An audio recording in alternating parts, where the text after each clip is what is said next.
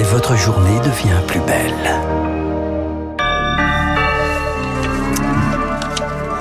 Voilà, Poutine a annoncé donc sa volonté de poursuivre les traîtres et Prigogine a dit qu'il n'avait fait cette montée vers Moscou que pour défendre Wagner. Mais pour le reste de l'actualité, l'essentiel, voici donc Augustin. Oui, oui, euh, Guillaume, on en saura un peu plus aujourd'hui sur le devenir d'Evgeny Prigogine, dont on ne connaît pas la localisation euh, depuis sa tentative de mutinerie samedi. Il est censé euh, s'exiler en Biélorussie. Eh bien, on apprend il y a quelques minutes que le président russe Loukachenko doit tenir aujourd'hui une conférence de presse.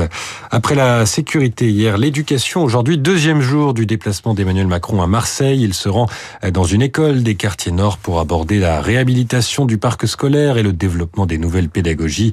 Parmi les mesures qu'il va développer, l'accès au collège de 8h à 18h et la maternelle dès deux ans dans les quartiers prioritaires.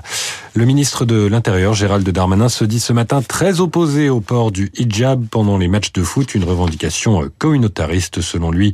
Le Conseil d'État doit se prononcer dans trois semaines. Hier, en audience, le rapporteur public, dont l'avis est généralement suivi, a estimé qu'il fallait l'autoriser. Un point sur les marchés, on retrouve Céline Pantex d'Investir. Bonjour Céline, quelle tendance à l'ouverture? Bonjour Augustin, eh bien c'est du vert ce matin à Paris, plus 0,5%, 7220 points pour le CAC 40, un marché parisien qui profite très clairement de la bonne orientation de l'Asie, en particulier des indices chinois. Le CSI 300, l'indice des grandes capitalisations de Shanghai et Shenzhen, gagne autour de 1%, plus 2% pour le Hang Seng à la bourse de Hong Kong. Le Premier ministre Li Qiang a su trouver les mots qui rassurent.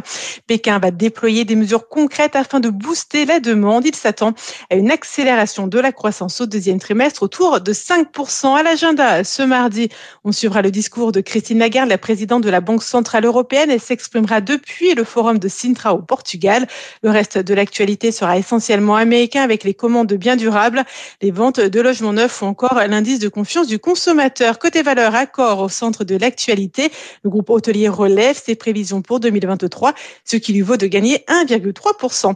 Pour finir, je vous rappelle le CAC 40 à l'ouverture, plus 0,5%, 7220 points. Merci Céline, Céline Pantex d'investir. Il est 9h06 sur Radio Classique. Votre matinée continue avec Franck Ferrand.